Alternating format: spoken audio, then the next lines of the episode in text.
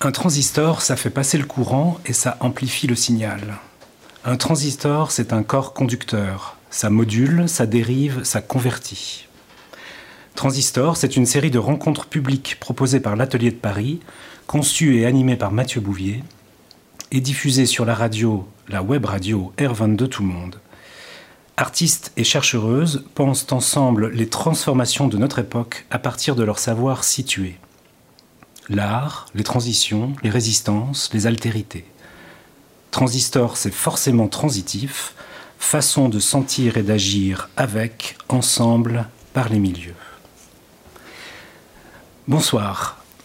Nous sommes le 6 mars 2023 à Paris, à l'école des hautes études en sciences sociales, en compagnie ce soir de Yasmine Hugonnet, danseuse et chorégraphe, et de Claudine Cohen, philosophe et historienne des sciences, directrice d'études à l'EHESS et à l'EPHE, spécialiste de l'histoire de la paléontologie et des représentations de la préhistoire. Alors, vous vous connaissez déjà, toutes les deux, Yasmine et Claudine, puisque vous entretenez un dialogue euh, qui, a été entamé depuis la, dans le processus de création de ta dernière pièce, Yasmine, Les Porte-Voix, puisque tes recherches t'ont conduit vers celles de Claudine Cohen. Et ce qui nous réunit ici ce soir, c'est précisément ce spectacle, Les Porte-Voix, un cabaret ventriloque et féministe qui sera programmé à l'Atelier de Paris la semaine prochaine, les 14 et 15 mars. J'ai quelque chose à dire.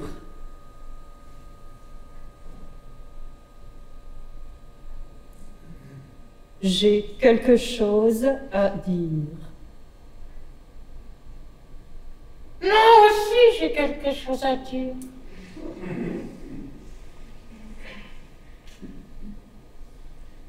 Moi aussi, j'ai quelque chose à dire.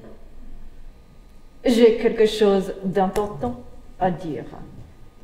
Je voudrais dire quelque chose d'important tout de suite maintenant. Je voudrais dire quelque chose d'important tout de suite maintenant. Moi aussi je voudrais dire quelque chose de très urgent. J'arrive tout de suite. Là, je suis là.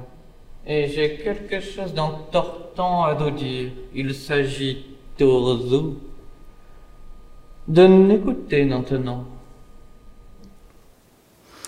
On entend ici les voix des quatre interprètes du spectacle, Ruth Childs, Madeleine Fournier, Mathieu Barbin et Yasmine Hugonnet. Quatre corps donc, quatre voix, mais aucune voix n'est à demeure dans les corps. Ces voix passent d'un corps à l'autre et elles prennent la parole où elles veulent. Ces voix s'émancipent de toute attache à un sujet, à un visage, à une identité ou un discours. Ces voix ventriloques sont anonymes, incorporelles, spectrales, inactuelles. On ne voit plus les voix sur les visages, on les voit dans les gestes, dans l'air qui les porte. On les voit vibrer dans la peau de l'espace. Car ce sont les gestes et l'espace, en effet, qui portent les voix, qui donnent à voir les mouvements d'une parole qui n'est à personne. Dans cette pièce, la ventriloquie est une technique d'apparition. Elle donne à voir des voix étrangers des voix qui parlent depuis le passé ou pour l'avenir, des voix oracles ou des voix voyantes. Et parmi ces voix fantômes, il y a toutes ces voix de femmes que l'histoire patriarcale a passées sous silence ou qu'elle a ventriloquées quand elles parlaient à leur place. Et il y a en effet dans les porte-voix, la création d'Yasmine Hugonnet, un essai d'archéologie des savoirs féminins. Une façon très élégante, intelligente et drôle de lever le voile sur les représentations culturelles qui façonnent ou occultent les images des femmes jusque dans la science. Et par exemple, il y a une séquence du spectacle qui nous rappelle combien les femmes ont longtemps été minorées dans les savoirs paléontologiques. Voyons quelques images. Elles datent de 1870. Vous voyez tout de suite la femme habillée de haillons, plutôt dépoitraillée avec un vague collier autour du cou, le regard un peu perdu. Et puis l'homme, debout, plus âgé qu'elle, regarde vers le lointain. On ne sait pas s'il part ou s'il revient, mais en tout cas, il n'est pas là. Il est ailleurs. La femme, elle, elle reste, elle reste au foyer très historique. Lui est orné il a deux objets dans les mains, une espèce de massue et un outil emmanché. Dans cette autre image, regardons la légende inscrite au-dessous. Quand un homme rencontrait une femme, la malheureuse était fécondée sur place. Voyez un peu les fantasmes qui courent sur cette affaire. Claudine Cohen, c'est votre parole que Yasmine Hugonnet ventriloque ici dans le spectacle, tandis que Madeleine Fournier incarne vos gestes dans une sorte de playback théâtral d'une conférence que vous avez prononcée le 8 mars 2017 au Pôle international de la préhistoire.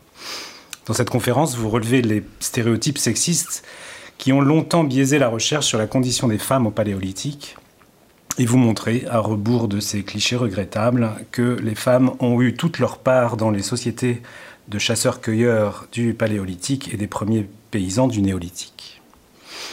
À travers vos nombreux ouvrages et conférences, vous nous rappelez à cette évidence, l'homme préhistorique était aussi une femme. C'est la première ligne de votre ouvrage La femme des origines, image de la femme dans la préhistoire occidentale, publié en 2003. Alors si l'homme préhistorique était aussi une femme, c'est une évidence, mais pourquoi a-t-il été aussi difficile de le voir pendant si longtemps? Eh bien, euh, on peut dire qu'il y avait une sorte d'invisibilité, effectivement, euh, des femmes, invisibilité proclamée par les préhistoriens eux-mêmes. C'est-à-dire que euh, dans la mesure où les préhistoriens s'intéressent aux objets, c'est-à-dire des silex taillés, euh, parfois des foyers, parfois quelques restes d'habitat. Les paléontologues, eux, s'intéressent aux ossements, donc euh, parfois euh, des morceaux de crâne, des dents, etc. Et c'est souvent très très difficile de faire la part de ce qui appartient à une femme et de ce qui appartient à un homme, ou de ce qui a été utilisé par l'un ou par l'autre.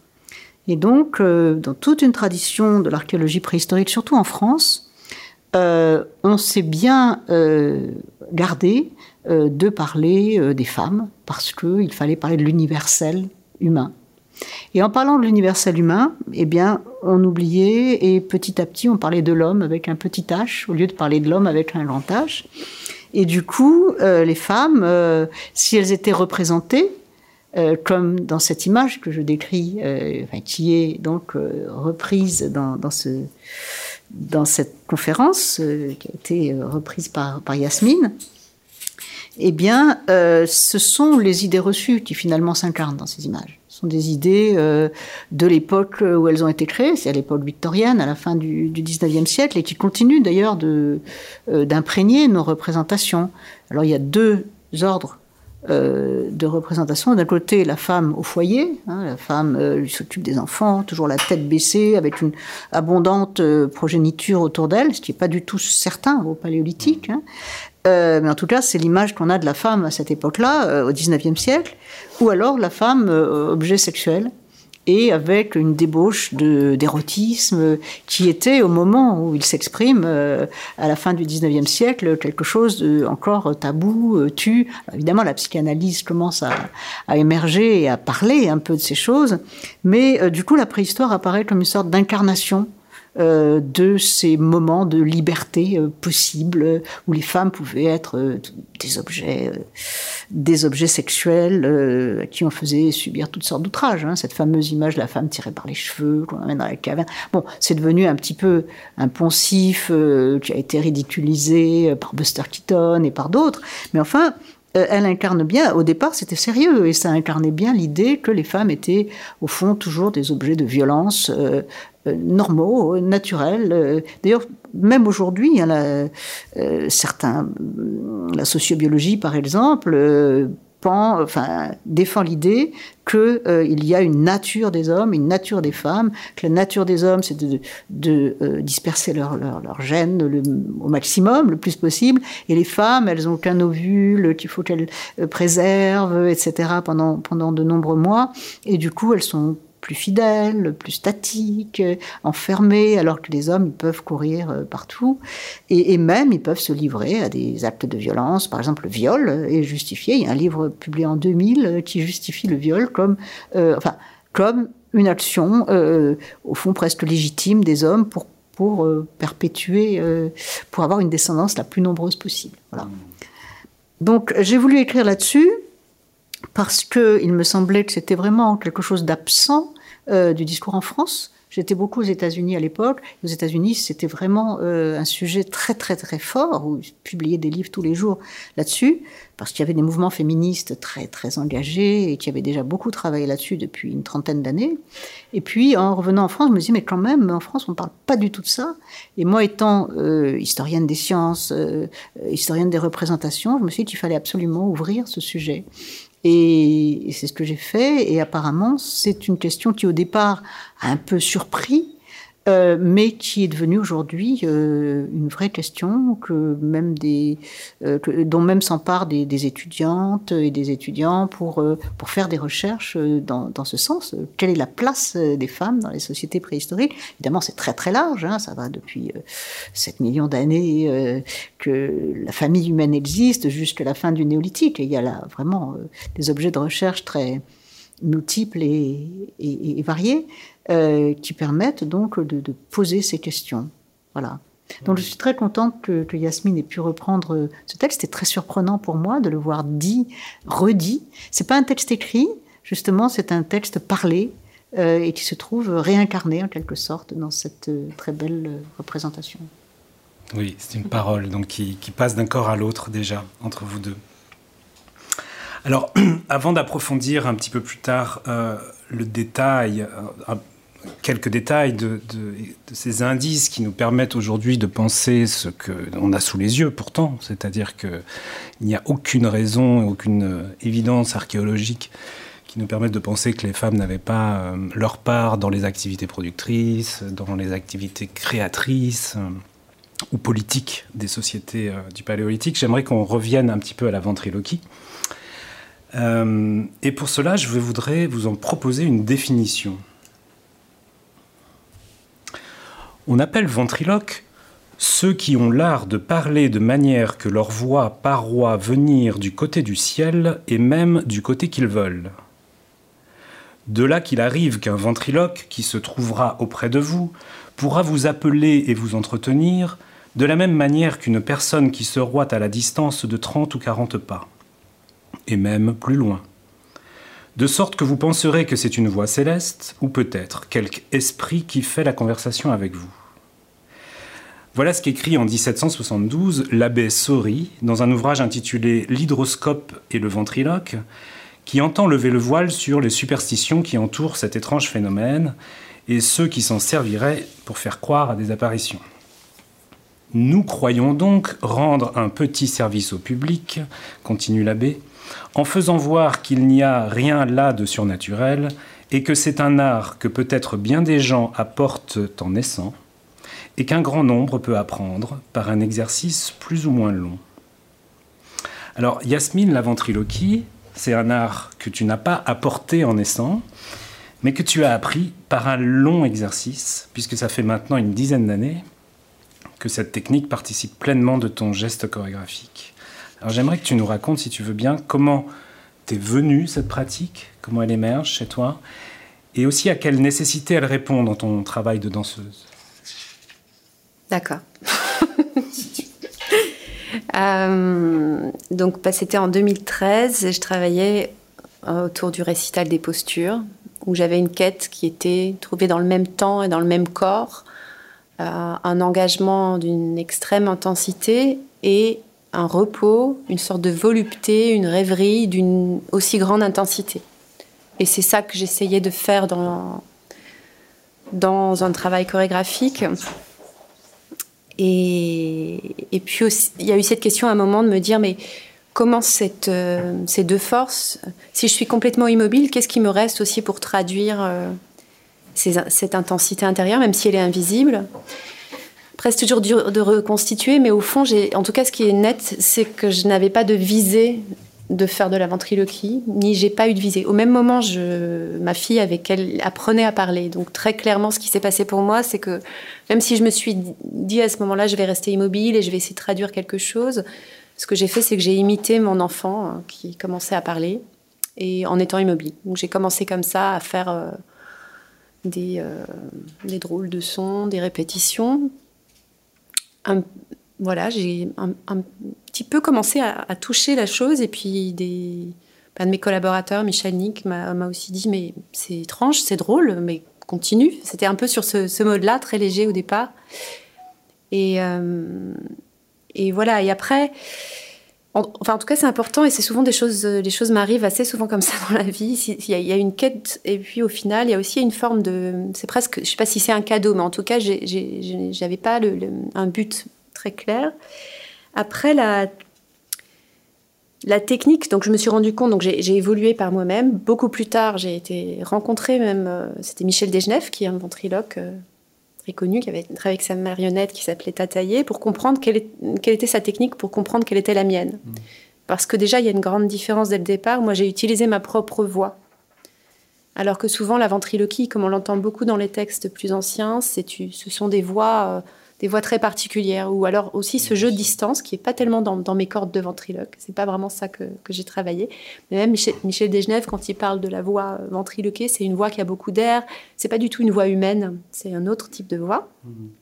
Et du coup, voilà, pour moi, au départ, c'était quelque chose qui n'était pas. Il n'y avait pas de visée de technique, c'était un acte. C'est d'ailleurs la première fois que j'ai parlé sur scène. C'était, et ça, c'est lié à mon histoire que je ne vais pas forcément complètement raconter, mais en fait, je suis passée par une forme de paralysie, euh, je ne sais pas si c'est paralysie, mais d'immobilité totale physique pour pouvoir parler. Pour mmh. pouvoir parler d'un endroit euh, qui a une certaine profondeur. Et encore aujourd'hui, c'est drôle parce que j'ai fait une mini euh, présentation à un groupe d'étudiants qui venait plutôt du théâtre il y a deux semaines. Donc, je travaillais avec eux cinq jours en parlant normalement dans l'atelier. Et le cinquième jour, j'ai traversé la, un petit moment de ventriloquie. Et pour eux, ils ont entendu ma voix ou mes voix de ventriloque comme oh, mais tes voix. Enfin, et c'est vrai qu'elle vient. C'est pas le même ancrage de voix. J'ai un autre ancrage dans mes voix de ventriloque mmh. que dans ma voix normale. C'est pas mmh. les mêmes. Et donc voilà, si souvent que ça soit dans le chorégraphique ou la ventriloquie, précédant le entre guillemets le geste ou le son visible, pour moi il y a une sorte, il y a un acte qu'on fait, un acte invisible et du coup, ce premier acte ventriloque, il est vraiment alors que d'être dans, dans, un espace-temps particulier, pas se tenir entièrement immobile, c'est un espace-temps particulier, et de cet endroit, d'aller avec la voix quasiment toucher les autres. Donc vraiment sortir, aller très loin, aller presque avec la voix vraiment toucher quelqu'un. Donc le premier acte, c'était vraiment ça. Donc il y a une sorte de, d'engagement fort pour sortir du, du corps qui est là et aller, mmh. aller loin vers le dehors. Voilà. En tout cas, ça, c'est la, ma petite euh, genèse. De... Oui, ce qui en fait une expérience très radicale du mouvement, parce que tu expliques que donc tu, cette pratique te vient de l'immobilité corporelle. J'ai lu quelque part que tu, tu, tu rapportais aussi le fait d'avoir passé beaucoup de temps dans cette immobilité face à un miroir et en travaillant un état qui s'approcherait de l'auto-hypnose, et que, tu, le premier enjeu, tu dis cela dans ce, dans ce texte, n'était pas de parler, mais d'essayer de rester en un endroit qui n'existe pas.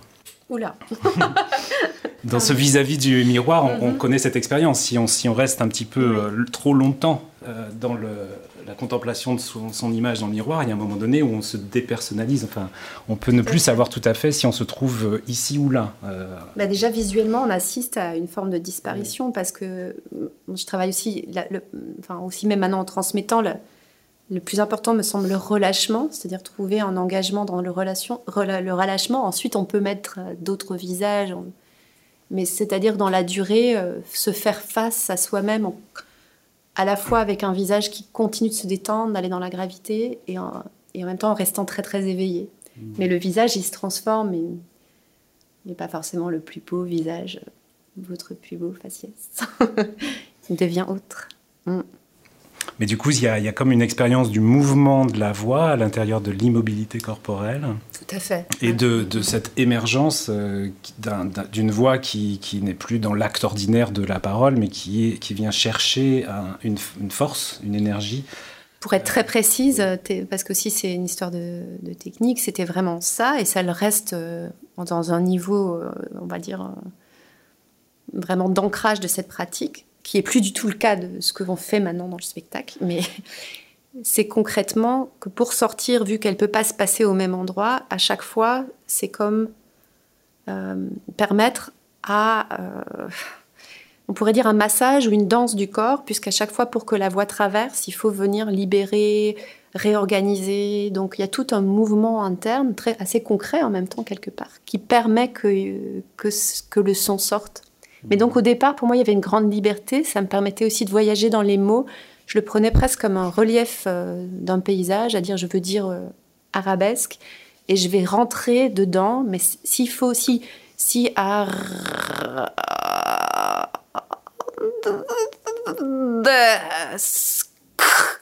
si les sons devaient changer, si je laissais tout se déplacer. Donc le langage n'était plus, enfin, était une sorte de à nouveau d'un un vaisseau qui permettait de, de voyager à l'intérieur sans stabilité de la voix. Et c'est pour ça que je reviens là-dessus, puisque ça c'était vraiment le départ, alors qu'à la base, effectivement, la ventriloquie, comme on dirait Michel Desgenev ou d'autres, c'est une double illusion.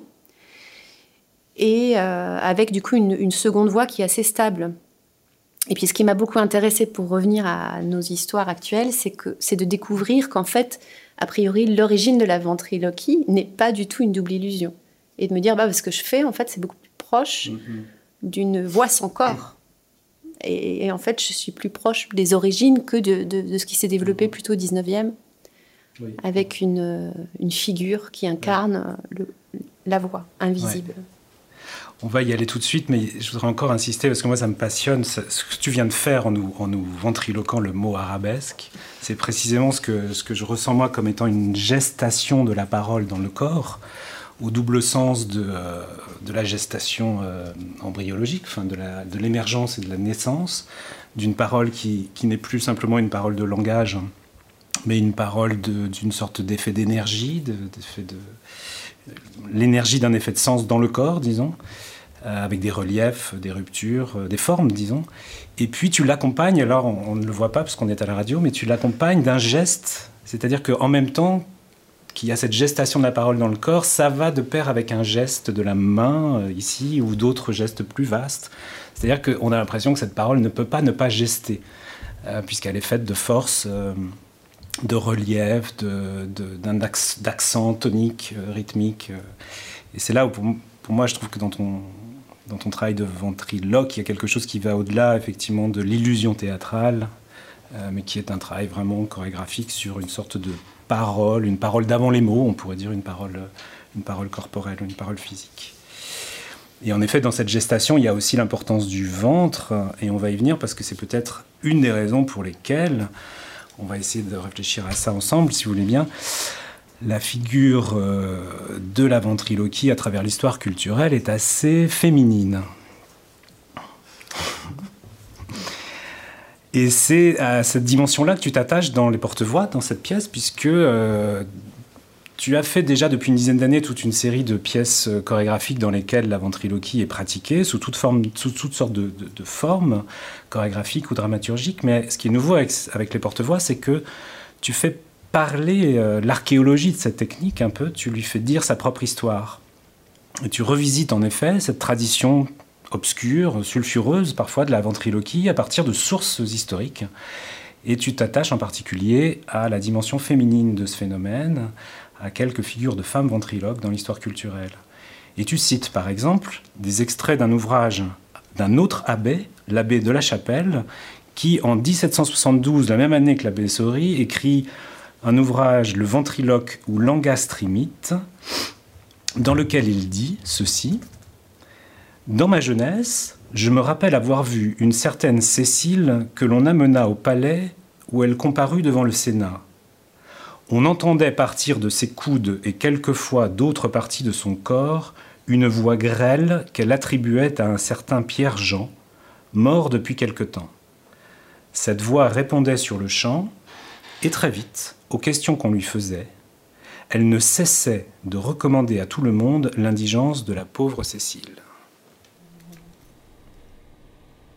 On entendait sortir de ses coudes et quelquefois d'autres parties de son corps. Une drogue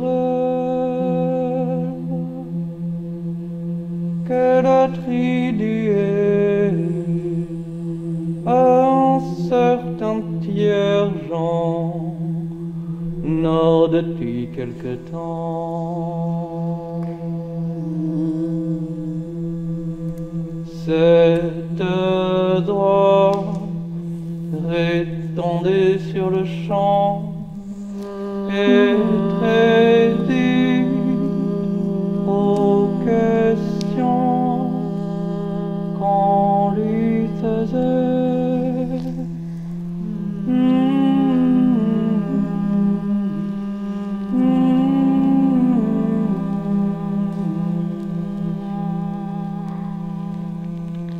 Elle ne cessait de recommander à tout le monde l'indigence de la tendre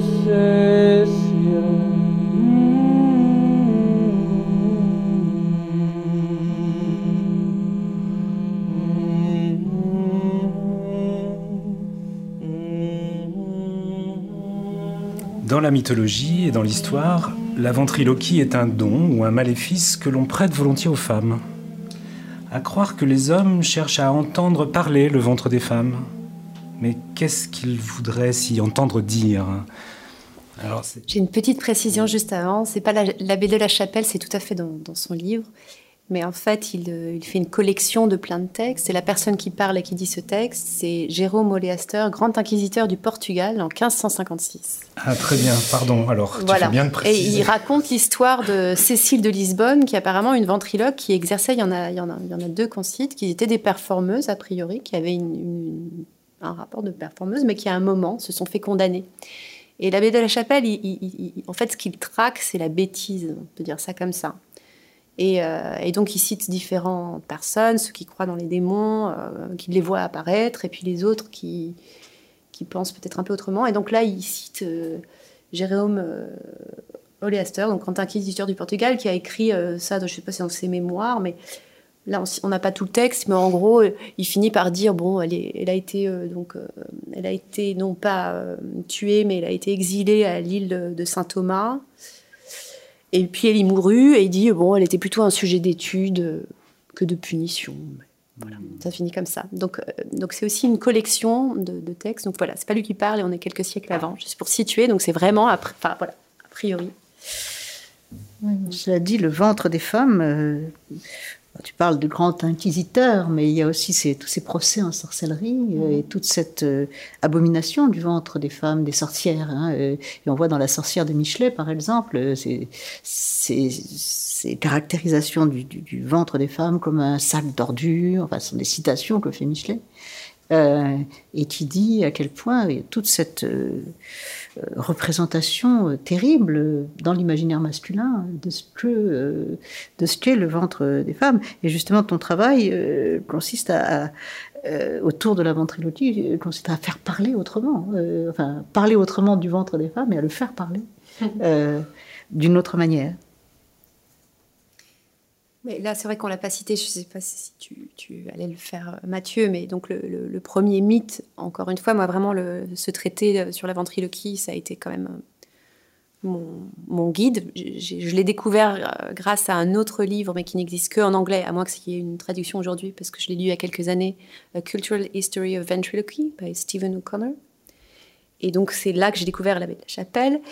Mais euh, le premier mythe, c'est euh, le mythe de Delphes, qui, associe l'oracle, comme en tout cas, c'est une hypothèse qui est posée comme une potentielle ventriloque. Et qu'on la prenne pour une ventriloque ou non, le mythe raconte que quand même la voix de Gaïa ou des dieux sort de la montagne, peut-être comme une fumée, mais traverse, entre, pénètre la femme par son sexe et ressort par sa bouche. Donc là, c'est vrai que c'est ça déjà qui m'a qui m'avait euh, intriguée ou, ou un peu, enfin étrangement, à dire déjà là, on a ce mythe euh, qu'on peut retrouver euh, dans le catholicisme chez Marie ou autre, d'une femme traversée par un esprit qui, voilà, bon là, là elle ne crée pas un être, mais euh, elle, elle, crée, elle va raconter le futur. Mm-hmm. Et bien sûr, tout ça, c'est des, des, enfin, ce sont des, des histoires qu'on s'est racontées, des mythes, mais ce qui m'étonne à, poursuivre, c'est que si on poursuit des femmes ventriloques ensuite durant le Moyen Âge et autres, c'est parce qu'on croit encore qu'elles sont porteuses d'avenir. C'est-à-dire que l'autre texte qu'on raconte, c'est, qui est raconté, c'est qu'en gros, on va chercher des hommes puissants, on chercher une femme ventriloque, il l'amène, il la déshabille, il fait bien à ce qu'il n'y ait rien de caché, et là, il lui demande de, leur dire le futur. Mais je pense que si on leur prêtait ces pouvoirs, c'est aussi par ce mythe qui perdurait. Et voilà. Dans ce cas, la, la femme est traversée. Elle est moins créatrice que euh, qu'elle n'est un canal en quelque sorte. Et mm. ça, ça peut aussi euh, faire penser aux théories anciennes de la génération, hein, selon lesquelles, euh, au fond, l'œuf, enfin, la femme n'est porteuse de rien, elle n'est juste qu'un canal qui fait, par lequel la naissance se fait, mais il n'y a pas d'action féminine dans, ou de rôle féminin dans la, dans la gestation, justement. Là, c'est vrai que ça, touche peut-être à la, conclusion, ou en tout cas le cœur de, mes questions, mais c'est vrai que ce qui, est porté par tout ce travail-là, c'est aussi pourquoi, si on est potentiellement pénétrable, traversé, porteur d'autres en soi, pourquoi quelque part on, est, euh, est moins fort, on apparaît moins fort, ou on est même... Euh, euh, on est mal, vu, mais surtout on est minoré. Il y a quelque chose qui serait minoré parce qu'on peut être pénétré, parce qu'on peut traverser, parce qu'on peut porter de l'autre en soi. Mmh. C'était des questions euh, qui me, qui me, dont je n'ai pas toutes les réponses, mais qui m'intriguent en tout cas. Il y a peut-être un concept qui justement modifie un petit peu cette idée de passivité, c'est celui de transmission. C'est-à-dire que non seulement elle est pénétrée, mais elle, elle donne, elle transmet elle transmet la vie, elle transmet euh, ah, le savoir. Donc c'est une autre, euh, c'est une action là. On est ah, dans un autre espace. C'est sûr. Non, non, c'est pas du tout ce mm. que je, je pense. Je, je, vois des accumulations comme ça euh, symboliques qu'on peut sortir des femmes, puisqu'encore une fois, on peut le, peut le dire de, de personnes qui sont trans, qui sont en, de toute la question d'avoir de, de l'étranger en soi. Enfin voilà, ça peut s'élargir comme concept au-delà d'ailleurs de juste l'idée des, femmes. Pardon, j'ai un peu hmm. explosé. Non, mais cette, transmission, en tout cas, ça, c'est un motif quasi permanent, on pourrait dire, de ton des porte-voix. Au sens où euh, il y a toute une série de chaînes, de tissages, où la, la voix passe d'un corps à un autre, et sous toute forme de jeu, assez ludique. D'ailleurs, euh, le jeu de l'envoi, ou presque de la patate chaude à des moments, où voilà, du coup, il n'y a pas du tout de. Il n'y a, que du relais, en fait. Justement, il n'y a pas d'ancrage. Ces gestes des mains aussi. Hein. Il y a souvent euh, une main qui touche un corps et qui transmet la voix dans, dans ce deuxième euh, individu. C'est quelque chose qu'on. C'est vrai. Alors, c'est dans ce spectacle, mais c'est vrai que c'est dans mon travail depuis longtemps, ce jeu de relais, où on n'a pas des. Enfin, on rejoue les partitions des autres. On c'est aussi une manière pour moi d'étudier quelque chose, parce que si quelqu'un traverse une matière, elle a un certain goût, quelqu'un d'autre va la traverser, elle va changer un peu, mais ce qui reste en commun, ça me permet de, aussi, ça permet de mieux comprendre euh, de quoi c'est fait. Et puis aussi, euh, pour tout le monde, on peut et regarder et faire. Ça nous met dans des postures différentes pour, euh, pour être en contact avec ce qui se passe. Mais oui, alors, donc la pratique de la ventriloquie, pour y revenir, donc à chaque pièce quasiment, elle elle s'est un petit peu modifiée avec toujours des questions qui se renouvellent, mais aussi la technique. C'est vrai que les savoir-faire changent constamment, puisque euh, ce dont je vous parlais euh, tout à l'heure, étant un vrai acte de vouloir traverser le corps pour parler, plus mieux j'ai parlé en ventriloquie, moins c'était vrai. Cet acte. Puisqu'il y avait moins de nécessité de mutation. Donc euh, c'était aussi très intéressant. Mais là, on va dire que le, ce qui m'était jamais arrivé avant, il y, a plein de choses dans le spectacle, mais particulièrement reprendre en ventriloquie la conférence de Claudine Cohen. Pour moi, c'est un, endroit que j'aurais jamais pu penser euh, auparavant euh, pouvoir faire. Puisque normalement, on peut pas entendre l'épée, on peut pas. Là, je sais pas, j'ai même entendu, je me dis, mais ouais, on entend, quoi. On entend. Donc, techniquement, c'est tout un autre endroit de pouvoir avoir une parole quasi normale, ce qui n'est jamais ce que j'ai cherché auparavant. Mais là, ça, là, c'est pour un, voilà, c'est pour un, sujet particulier. Mais voilà, elle a, elle a évolué. Euh, et, et, par contre, c'est vrai que, ah oui, ce que je voulais nommer, c'est qu'il y a aussi une nouvelle pratique qui est venue dans les porte-voix que tu, à nouveau, j'espère que je ne dis pas, enfin voilà, que tu ne. Donc, on entendait tout à l'heure un petit peu dans, dans l'extrait et qui me fait très très plaisir puisque je, c'est plus une pratique solitaire. Alors c'est, un grand, une grande joie pour moi parce qu'avant c'est vrai que la, la, chose la plus puissante presque était de voir quelqu'un complètement immobile, seul, et puis une voix. C'est quand même le miracle le plus fort pour utiliser un, un petit mot. Ensuite est venu, et ça reste, ce que je, je, trouve fascinant, c'est pouvoir produire en même temps un mot et un, et un geste, et qui soit produit entre guillemets par potentiellement la même personne, et pourtant qu'il soit dissocié, qu'on puisse comme entendre le mot libre de la personne et voir le geste libre de la personne, et qu'en même temps ils s'assemblent pour créer du sens. Ça, c'est la deuxième immense fascination. Et là, dans les porte-voix, ce qui est génial, c'est qu'on commence donc à, avoir cette double illusion. Donc ça, c'est nouveau dans les jeux, et ça, ça c'est très drôle. Euh, c'est-à-dire que donc, par exemple, dans le premier extrait entendu, vous entendez des voix parler, mais c'est tout le temps un autre corps qui les agite. Mmh. Donc, euh, donc on a plutôt aussi, on a commencé à une pratique, on pourrait dire aussi de tuning, d'accordage, puisqu'il y a quelqu'un qui parle, et moi je suis le corps de cette voix, donc ça veut dire du lip sync, ou ça dépend le niveau de réalisme qu'on a, mais ça veut vraiment dire, du coup, on reforme un corps, euh, un nouveau corps entre une voix et un corps. Mmh. Et ça c'est très drôle parce que c'est un autre niveau pour moi. Avant c'était une pratique assez solitaire. Et là, c'est un autre niveau de jeu où on est vraiment, du coup, il faut être extrêmement tonique et ensemble pour, euh, pour jouer comme ça. Et puis, c'est hyper drôle. Il y a aussi des, éléments de polyphonie. Hein. Mhm. Et parfois, du, du, chant, presque un chant choral qui surgit. C'est vrai. C'est assez chanté aussi. Euh. Là, on entendait tout à l'heure la très belle voix de Mathieu Barbin qui chantait euh, ce texte. Oui, il y a toutes sortes de, formes de reliement que tu explores à partir d'une technique qui au départ est une technique de dissociation.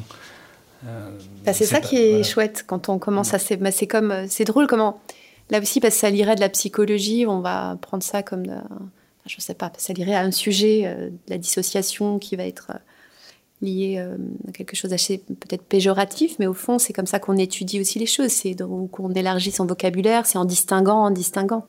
Oui, en tout cas, donc c'est très, euh, très joyeux que c'est. J'étais très heureuse que ça, quelque chose euh, se passe au cœur de cette pratique. Ça se transforme, ça se remette à nouveau dans une autre forme, euh, ouais, de relais. Et puis ça, ça demande un savoir-faire à nouveau très très différent parce que agiter le corps selon la voix de quelqu'un, c'est toute une nouvelle pratique.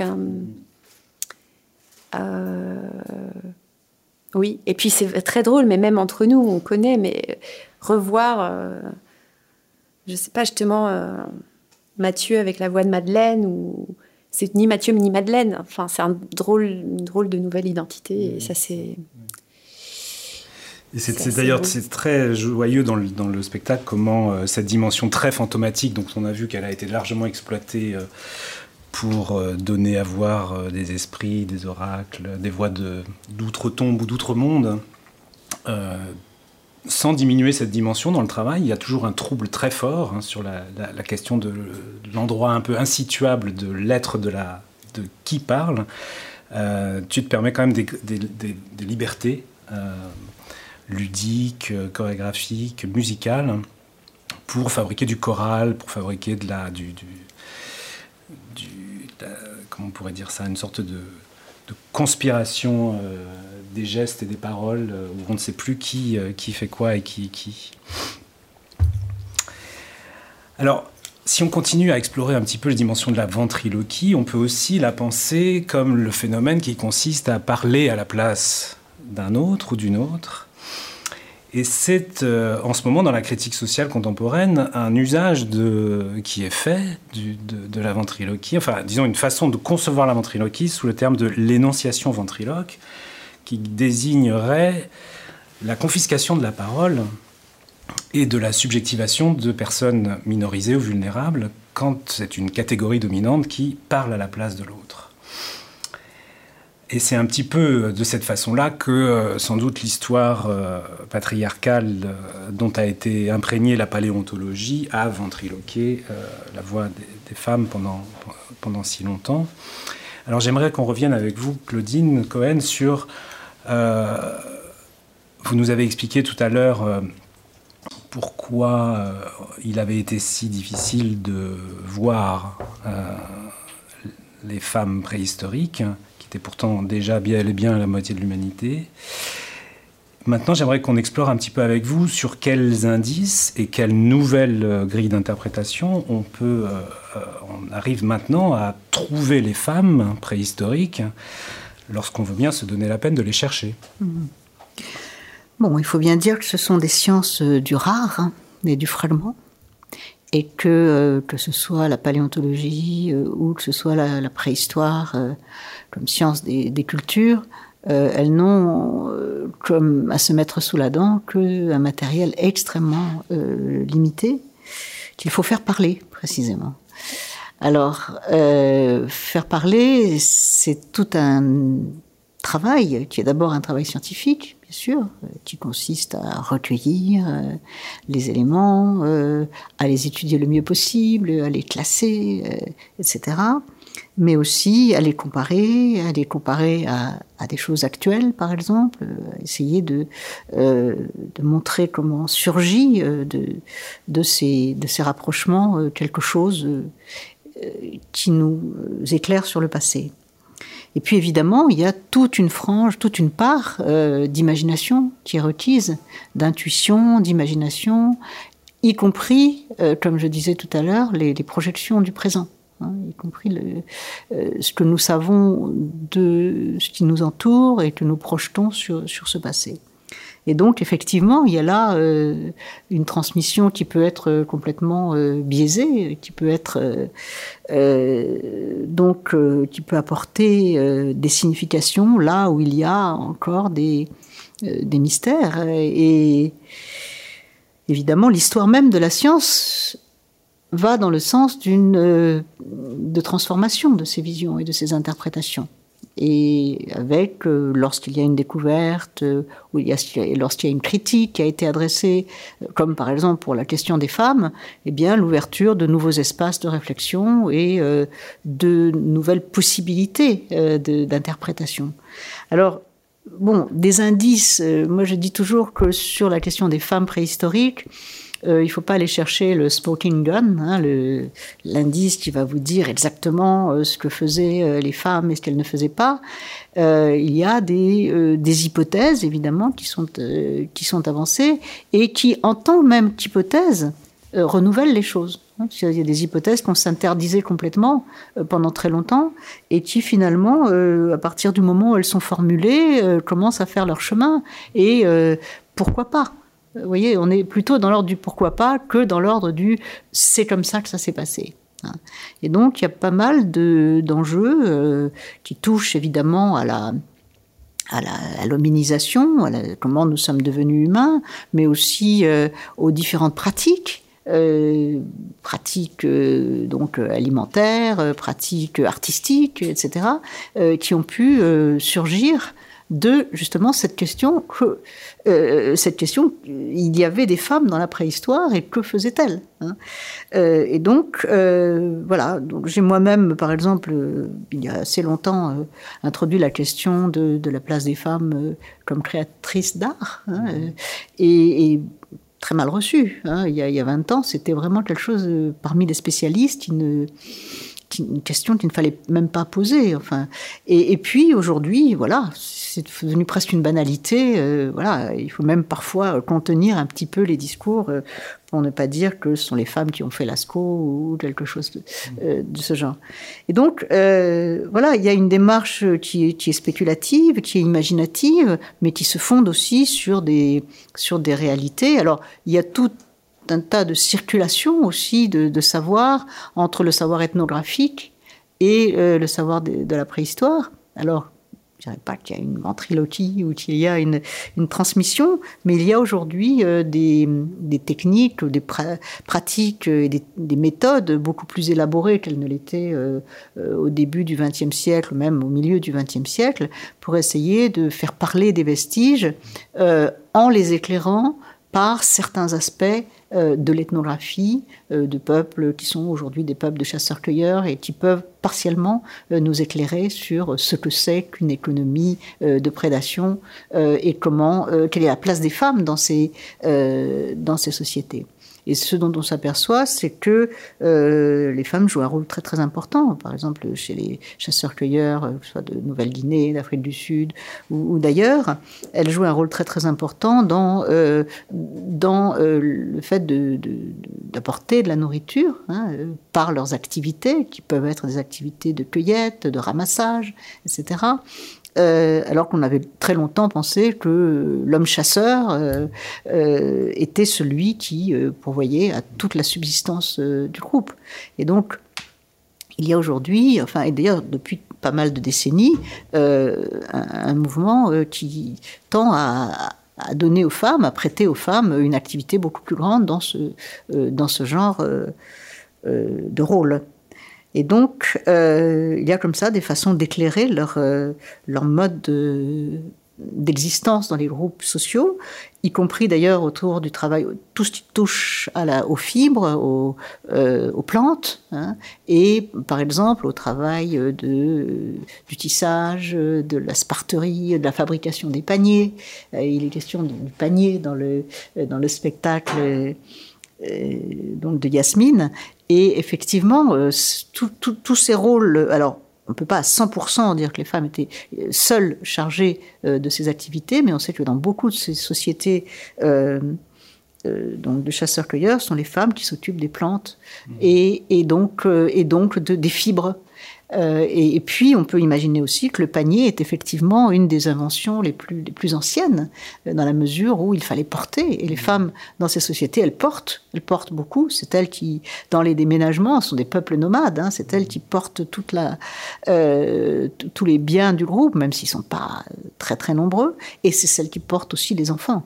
Et donc l'invention du panier, ça peut être aussi mis en rapport avec ce portage des enfants, qui est quelque chose effectivement de très euh, archaïque, de très premier dans, dans, les rôles, dans les rôles féminins. Donc il y a tout un ensemble d'hypothèses comme ça qu'on peut tisser justement autour de de ces rôles possibles des femmes pour leur redonner une réalité, sinon un pouvoir. Hein, la question du pouvoir des femmes. Alors ça a été maintenant que la place des femmes euh, euh, existe, il y a maintenant des gens pour dire voilà, elles étaient euh, des reines, des déesses, des matriarches, etc. Bon, ce sont des idées qui ont déjà été critiquées depuis longtemps, en particulier par les par les, les féministes américaines. Hein. Il, y a eu il y a eu ces positions et puis elles ont été revues, critiquées, relues. bon, on sait que probablement le matriarcat n'a jamais existé, que ça reste un mythe. Hein, mais que les femmes aient eu des rôles euh, particuliers, et d'ailleurs probablement divers, euh, dans la très très longue durée de, euh, ces temps paléolithiques, ou même du paléolithique supérieur, c'est quand même 30 000 ans. Hein. on peut imaginer qu'il y avait une certaine diversité locale, régionale, temporelle, etc., mais que les femmes avaient toujours un rôle dans ces groupes, parce qu'on ne peut pas imaginer des femmes purement passives. Et puis la question de l'enfant, dans les groupes de chasseurs-cueilleurs, euh, on sait, alors ça c'est quelque chose que l'ethnographie a apporté, on sait que euh, les femmes euh, préfèrent ne pas avoir trop d'enfants à porter en même temps. Hein, parce que si vous avez des, petits-enfants en bas âge, comme le montre l'image qui a été décrite dans le spectacle de Yasmine, si vous avez beaucoup de petits-enfants, eh bien, ça alourdit énormément euh, ce qu'on porte. Et il y avait probablement des techniques, des méthodes pour tenter d'espacer les naissances, améliorer de lactation voire même des techniques d'avortement par des plantes, etc., voire même des infanticides hein, qui sont connus dans, les sociétés de chasseurs-cueilleurs. Et donc, euh, il y a toute une réflexion justement sur, euh, sur euh, cette sorte de, fécondité permanente hein, qui a été attribuée aux femmes. Hein. Simone de Beauvoir, par exemple, dans le début du deuxième sexe, euh, euh, dit qu'au fond, euh, grande damnation des femmes, c'est le sexe c'est le fait qu'elles sont fécondes et qu'elles portaient des enfants tout le temps. Elles étaient tout le temps à avoir. Alors aujourd'hui, c'est quelque chose sur quoi on, revient, en tout cas pour le paléolithique. C'est vrai pour le néolithique. À partir du moment où il y a eu la sédentarité, où il y a eu l'élevage, on a pu nourrir les femmes avec le lait des animaux, etc. Ben, les, les enfants avaient, pardon. À partir du moment où on a pu nourrir les enfants avec euh, des, animaux, euh, évidemment, euh, la, question d'élever de, les enfants se pose autrement. mais au paléolithique, il est très clair que cet espacement des naissances devait être une préoccupation. Et donc, l'idée de la magie de fécondité, qui a longtemps été un des, un des thèmes essentiels de l'interprétation de l'art paléolithique, eh bien, euh, elle est peut-être à reconsidérer. Hein. Euh, l'art n'est peut-être pas euh, entièrement orienté vers cette magie de fécondité. C'était l'idée de l'abbé Breuil, qui a régné longtemps sur, la, sur les interprétations de l'art paléolithique, c'était toutes les interprétations des statuettes, et c'est vrai qu'il y en a qui sont enceintes. Il y a toute une, euh, même parfois un ensemble de, statuettes qui étaient faites en série, hein, comme à, Grimaldi ou, ou euh, dans d'autres lieux. Euh, et on peut imaginer que c'était peut-être des amulettes, mais moins des amulettes pour produire la fécondité, pour pour engager la fécondité, que des amulettes pour protéger les femmes à un moment euh, périlleux de leur existence, c'est-à-dire la grossesse, l'accouchement. Hein. Voilà.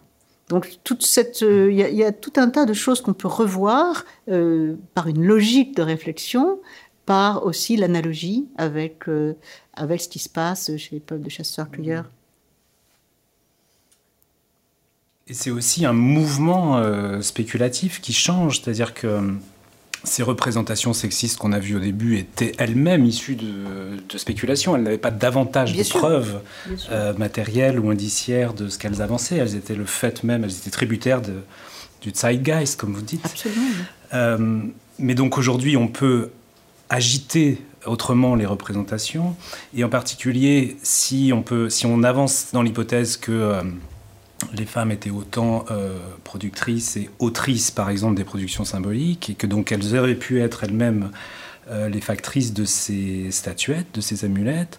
Peut-être qu'elles avaient autre chose à mettre en représentation que euh, une sorte d'invocation de la fertilité, que leur propre expérience du portage, à tout point de vue, le portage, le portage de gravidaire et, comme, le portage, comme le portage des enfants, comme le portage de la cueillette, de la collette, comme peut-être aussi une certaine forme de portage de la transmission culturelle euh, dans le groupe avec les petits. Euh, peut-être même que euh, la parole, la transmission de la parole se fait plus volontiers dans cette proximité-là des corps. Mm-hmm.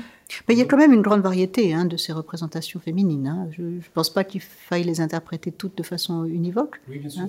Il y a ces petites statuettes dont je parlais, il y en a d'autres qui sont beaucoup plus hiératiques, euh, qui ont d'ailleurs une sorte de, grille euh, sur la tête, enfin, qui, qui, les rend très, très, très, très mystérieuses.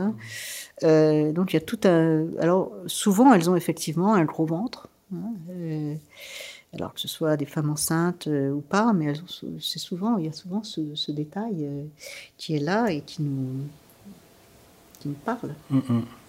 Moi, ce que j'ai beaucoup aimé dans, votre euh, approche, disons, ce qui m'a permis de déciler peut-être un peu le regard et les yeux, c'est de pointer, quand vous pointez le, détail, le soin graphique, par exemple, avec lequel certaines statuettes Je pense aux ces statuettes en calcaire de Kostienki en, en Russie qui, qui font apparaître euh, avec beaucoup de soin des éléments de tissage, de cordage, de filets sur le, le corps des femmes et qui donc sont, ont peut-être euh, évidemment, possiblement une, une, dimension symbolique. Elles ont une dimension symbolique, mais elles, elles participent d'une expression, euh, je dirais, phénoménologique du vécu, du portage, et que ça nous change le regard, disons, que d'être attentif à ce genre de détails. Et euh, vous, vous avez évoqué le, le panier, en effet, comme le premier outil du portage, de la collecte. Et euh, vous avez fait référence euh, implicitement aux travaux de l'anthropologue Elisabeth Fischer, qui est celle qui, en 1975, a proposé cette théorie du panier comme un nouveau récit pour euh, l'histoire de l'évolution humaine, toujours de façon spéculative. Et elle dit, je la cite, le premier dispositif culturel de l'humanité a été probablement un récipient, un contenant, destiné à recueillir les denrées collectées une sorte d'écharpe ou de filet de portage. Avant de fabriquer l'outil qui canalise l'énergie vers l'extérieur. Avant de fabriquer l'outil qui canalise l'énergie vers l'extérieur, nous avons inventé l'outil. Nous avons inventé l'outil. Nous avons inventé l'outil. Nous avons inventé l'outil. Nous avons inventé l'outil. Nous avons inventé l'outil qui ramène l'énergie à la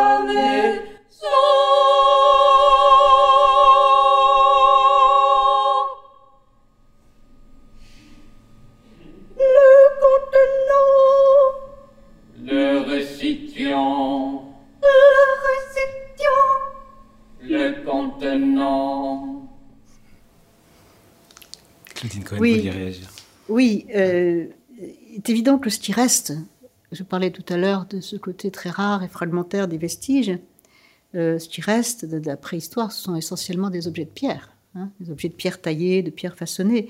Et tout ce qui concerne les fibres, les tissus, tout ça, ça a disparu. hein. C'est vraiment euh, ceux qui ne se conservent absolument pas. Euh, alors, c'est vrai que ce texte de 1975 euh, met l'accent sur euh, le, contenant, euh, le panier, etc.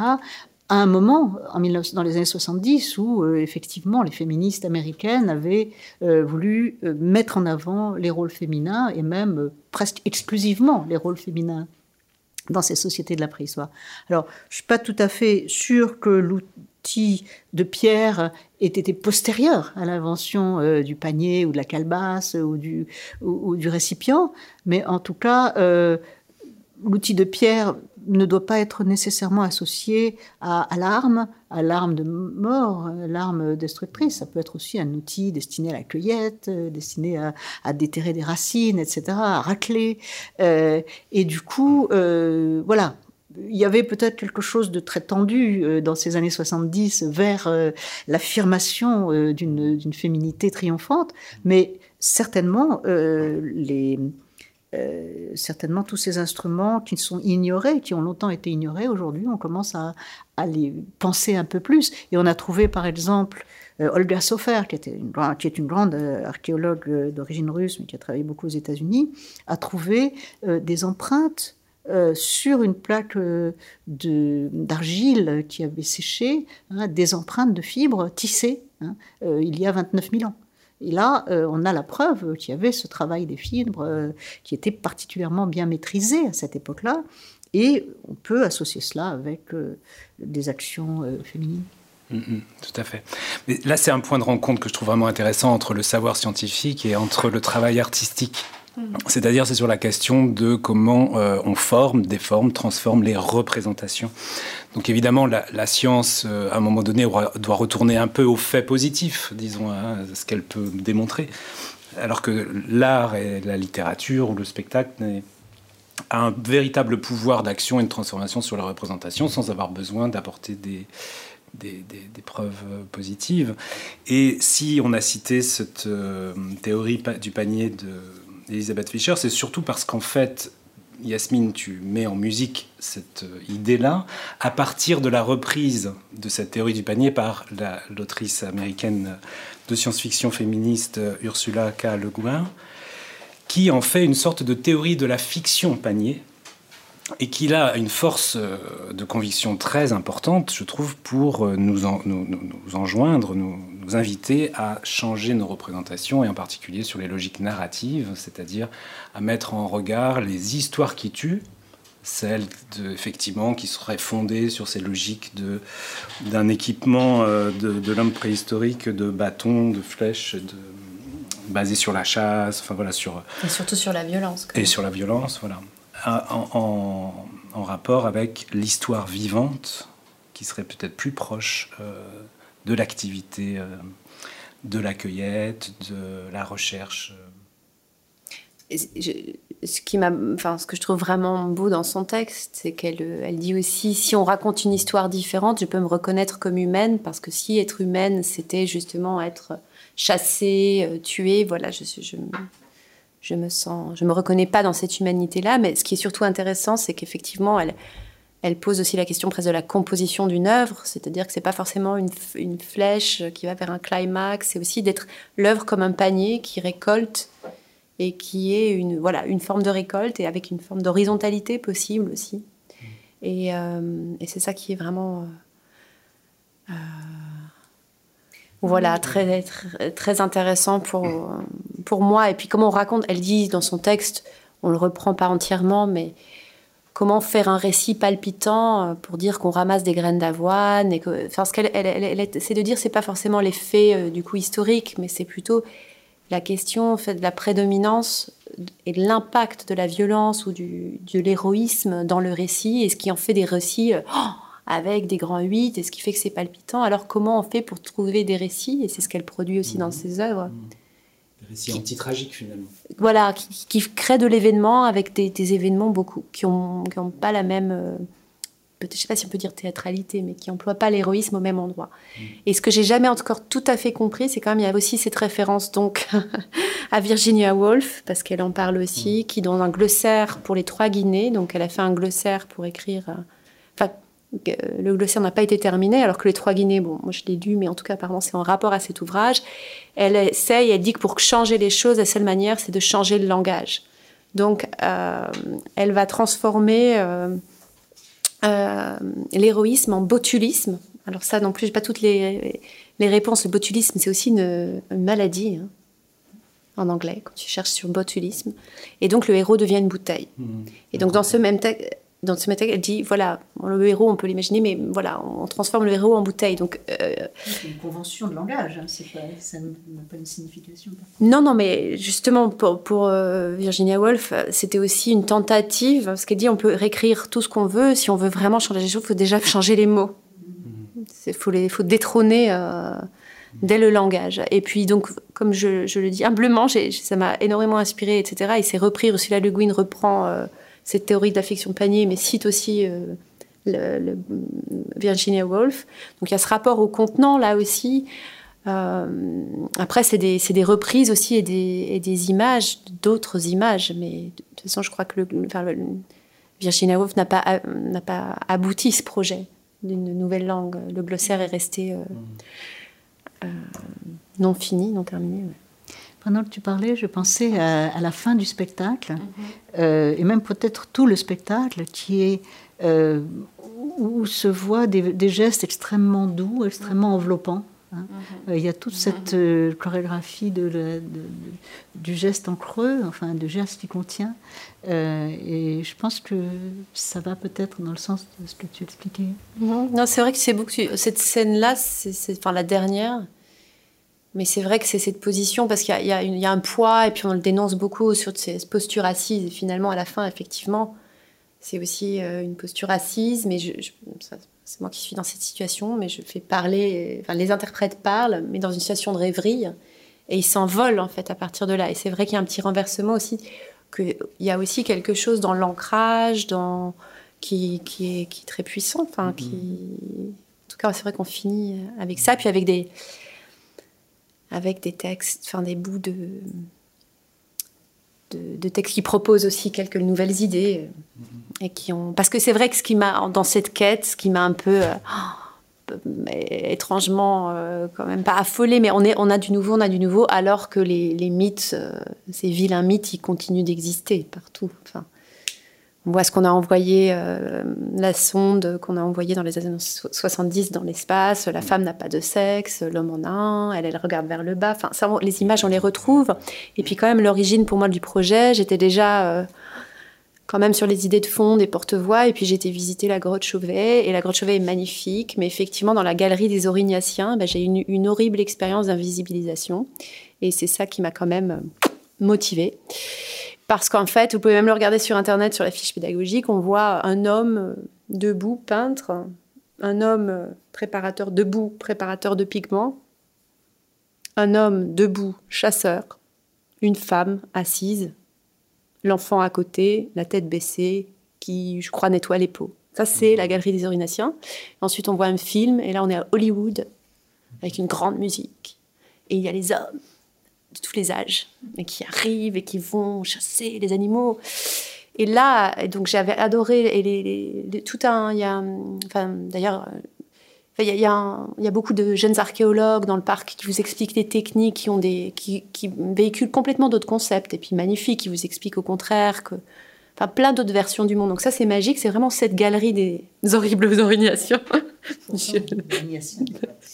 Pardon, désolé, c'est pas eux, c'est pas de leur faute. Mais où là, moi, ça m'a vraiment révolté. Et donc, mon histoire personnelle, c'est arrivé à la Grotte Chevet et j'avais déjà senti dans des musées ces trucs d'invisibilisation. Et là, moi, je suis maman aussi. Je me suis dit, mais il y a 30 000 enfants qui vont là tous les ans et c'est ce dont sont. Et bien sûr, les images sont fortes. Donc, on a beau raconter, mais on arrive et qu'est-ce qu'on voit?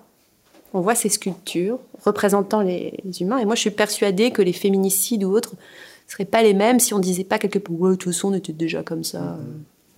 Ça justifie. Nos ancêtres, on était toujours. Voilà. Donc, euh, donc voilà, c'était un grand moteur du projet. Et puis même toute la, rencontre aussi avec euh, ton discours, Claudine, et, était cette expérience concrète. Donc encore aujourd'hui, ce qui rend visible par des sculptures ou par un film dans cet endroit-là, il y a quelque chose à, transformer. Euh. Enfin, ces images persistent à la fois, comme le dit euh, extrêmement bien euh, Claudine, les mythes, on ne peut pas les détruire comme ça, mais par contre, on peut en imaginer d'autres. Mais il y a quand même quelque chose dans les images qui persiste et dans les mm-hmm. imaginaires. Mm-hmm. Oui. Les mythes ont la dent dure. Et on aurait besoin de nouveaux récits, en effet, pour pouvoir en changer changer de représentation. Il est largement l'heure de conclure. On va devoir vraiment euh, en finir là. Je suis navré de ne pas avoir le temps d'ouvrir euh, à des questions, en tout cas pas là dans le, temps dont, dont, on dispose ici. Après, on peut discuter à l'extérieur si vous le souhaitez. Merci Claudine Cohen, merci beaucoup Yasmine pour cet échange. Merci Pascal euh, pour euh, l'enregistrement du son. Merci à Antoine, euh, Anne Sauvage, Éléonore et toute l'équipe de l'Atelier de Paris de rendre possible ces rencontres. Et merci aussi à l'EHESS et au laboratoire qui nous accueille ici. À bientôt.